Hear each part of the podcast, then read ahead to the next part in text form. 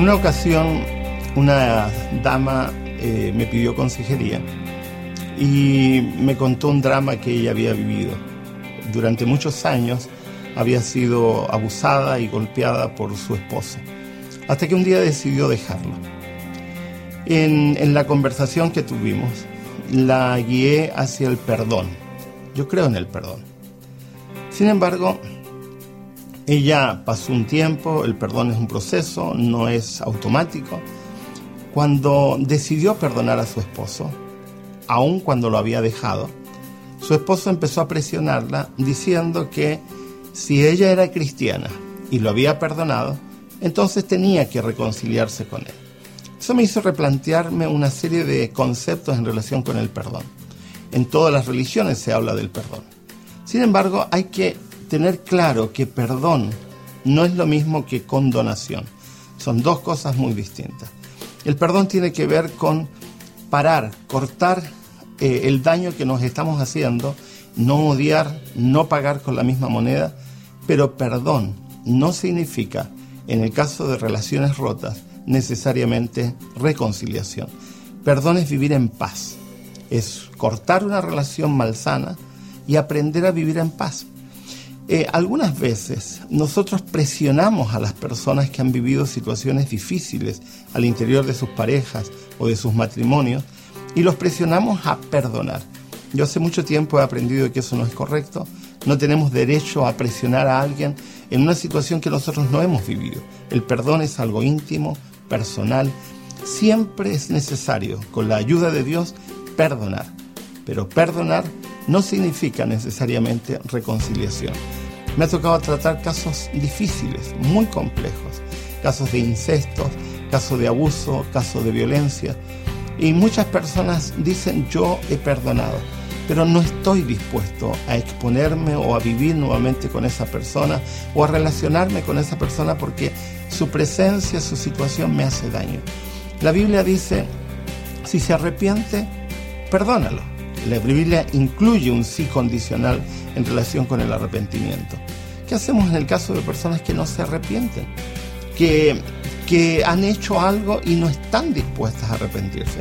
Igual es necesario perdonar, pero no hay que cargar con un sentimiento de culpa adicional sintiendo de que como he perdonado también tengo que rehacer todo, borrón y cuenta nueva. Así no funcionan las relaciones. En algunos casos es posible la reconciliación, en algunos casos, especialmente cuando el agresor o el que ha actuado mal pide ayuda, reconsidera, eh, recibe un, proceso para cambiar y, y con la ayuda de Dios es transformada su conducta, pide perdón, se hace cargo de las consecuencias de lo que ha realizado, en esos casos es posible la reconciliación. Sin embargo, la reconciliación siempre es un proceso. En muchos casos un proceso que lleva años especialmente cuando el daño ha sido muy grande. Por lo tanto, en este tema del perdón tenemos que tener cuidado.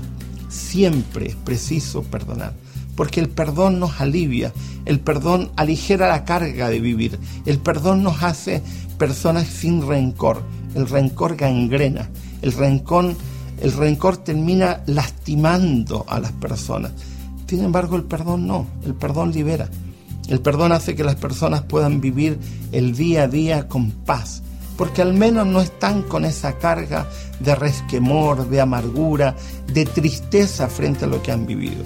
Sin embargo, la reconciliación es un, factor diferente, una situación distinta, que nunca deberíamos confundirlo. Perdonar para sanar, reconciliarse si es posible hay varios autores que me han inspirado a pensar que si nosotros no hacemos bien claro el proceso de perdón en una situación y reconciliación en otro contexto, lo que terminamos haciendo es cargando a las personas de culpas que no les ayuda, que no les sirve y que finalmente terminan dañándolos mucho más que la situación que han vivido anteriormente. El perdón siempre es deseable, el perdón siempre es posible con la ayuda de Dios. La reconciliación no siempre es posible y la reconciliación es un proceso muy distinto al perdón.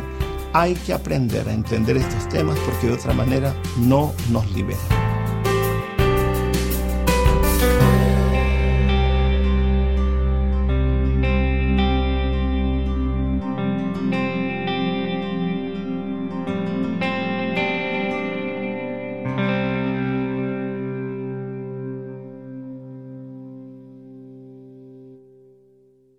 Producido por hopmedia.es